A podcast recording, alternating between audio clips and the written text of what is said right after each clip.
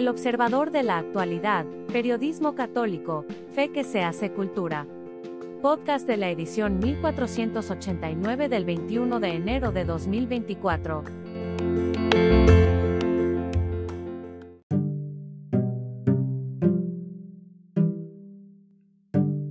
Luz en tinieblas.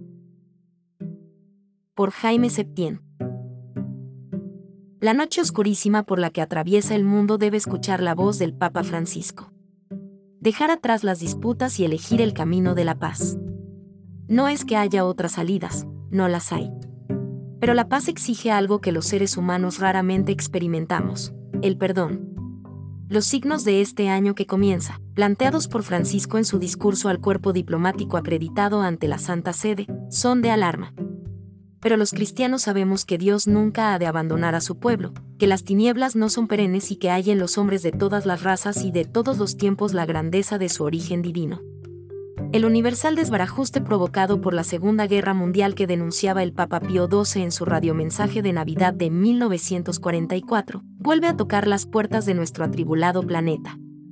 Sin embargo, en esa misma alocución el Papa Pacelli advertía que ese horrible conflicto podría ser el punto de partida de una era nueva a partir de la renovación profunda de la humanidad. Tenemos que surcar el camino hacia la paz antes que no haya vuelta atrás. Antes del despeñadero. Y en ese sentido, tanto en los pueblos como entre las personas, el camino hacia la paz exige el respeto de la vida, de toda vida humana, empezando por la del niño no nacido en el seno materno que no puede ser suprimida ni convertirse en un producto comercial. Este es el núcleo del mensaje de la Iglesia, el respeto a la vida, a la dignidad de cada ser humano, el respeto a la creación. Sin esto, la paz jamás será posible. El perdón es una ilusión. La reconciliación es una quimera. La misericordia una broma pesada.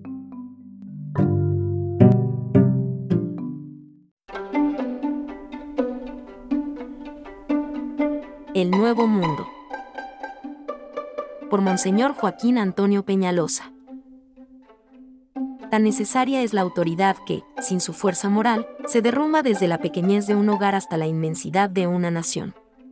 La autoridad unifica lo diverso, hace confluir los intereses particulares al interés común, orienta y corrige, supervisa y ejecuta, sin otro criterio ni otro afán como no sea el de servir a quienes son subordinados suyos.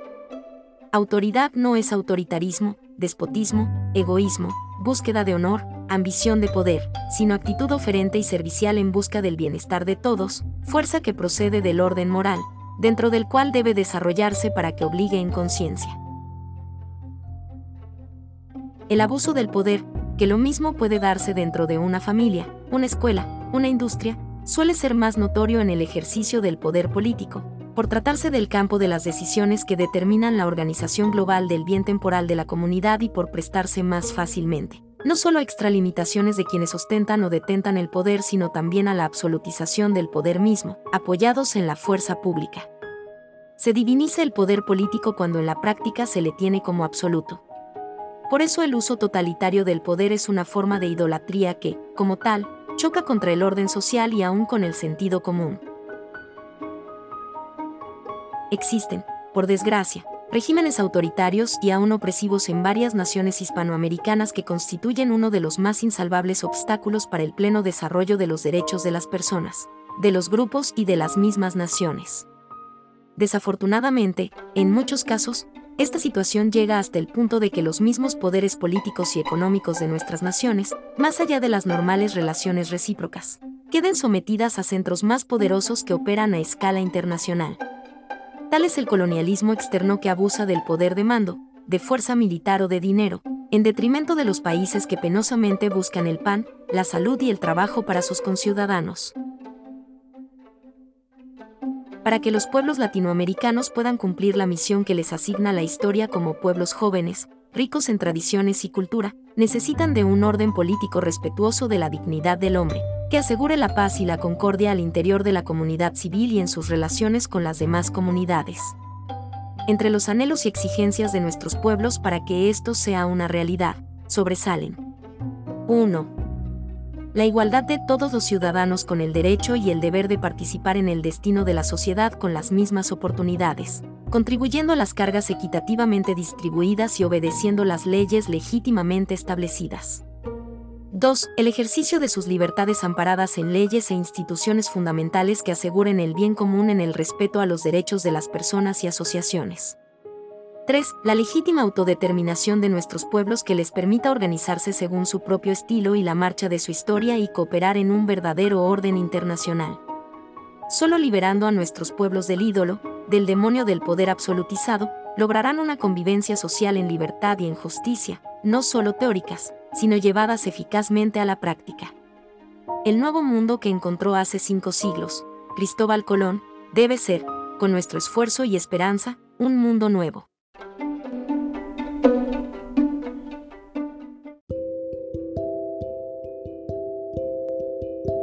Un charco de sangre. Por Monseñor Mario de Gasperín Gasperín, obispo emérito de Querétaro. El misterio más entrañable y dulce de nuestra fe católica, el nacimiento de Jesús en el pesebre de Belén, termina allí con un charco de sangre inocente, y con la huida y exilio de los tres personajes más débiles, Jesús, María y José. Todo por el capricho de un rey espurio y enloquecido por el poder, el rey Herodes. Estos fueron los hechos históricos del inicio de nuestra fe católica, y el destino que, de una u otra manera, nos toca compartir a sus discípulos según la profecía. Este niño está puesto para que muchos caigan o se levanten en Israel. El padre G. Ricciotti, biblista e investigador de gran calado, escribió su vida de Cristo, un clásico en su género, y calcula que los niños inocentes acuchillados por los sicarios de Herodes fueron entre 20 y 30, según las condiciones poblacionales de Belén. Menos que hayan sido, el drama y la hazaña que implica el asesinato de un solo inocente es aterrador. Ahora, para nosotros los cristianos, hay dos lugares en que se repiten estas espeluznantes escenas, la patria de Jesús con la guerra actual, y la nuestra, México, con la suerte dolorosa de prófugos y emigrantes, de los asesinados con lujo de violencia en sus hogares, de las madres buscadoras de sus hijos en despoblado, o muertos en su seno o en sus brazos. Los sicarios de Herodes se pasean a lo largo y ancho del país. Dios tenga misericordia de ellos y de nosotros. La Iglesia celebra a estos santos mártires que dieron su vida por Jesús, aún sin saberlo, mientras nosotros hacemos chistes con la inocente palomita los 28 de diciembre. Una señal más del desprecio por la vida humana y por la inocencia.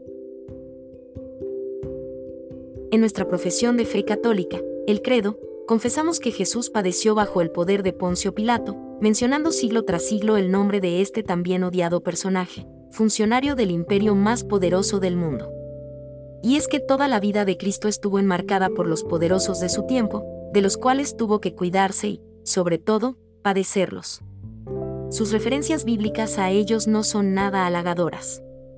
El gobernador Pilato condenó a muerte a Jesús para quedar bien ante su jefe de Roma, el César. Nada más.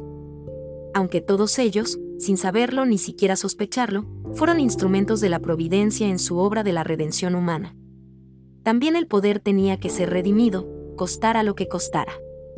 Otro actor en esta tragedia fue Arquelao, hijo de Herodes, que reinaba en Judea, ante el cual huyó José hasta Nazaret, en Galilea, a su regreso de Egipto. Bien sabía a lo que exponía a la familia. Pero el que no pudo huir de otro Herodes, de Antipas, fue el Bautista, pues lo tenía en el calabozo.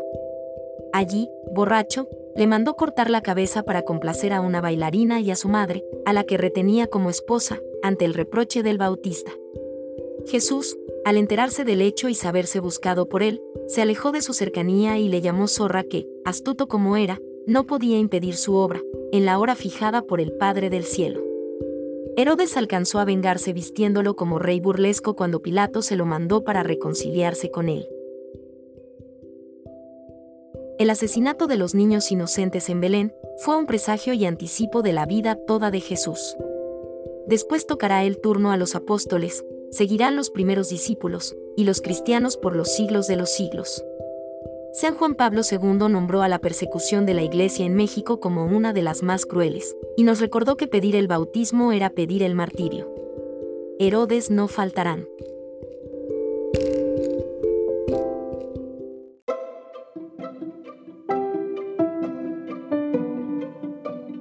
Gracias por escucharnos.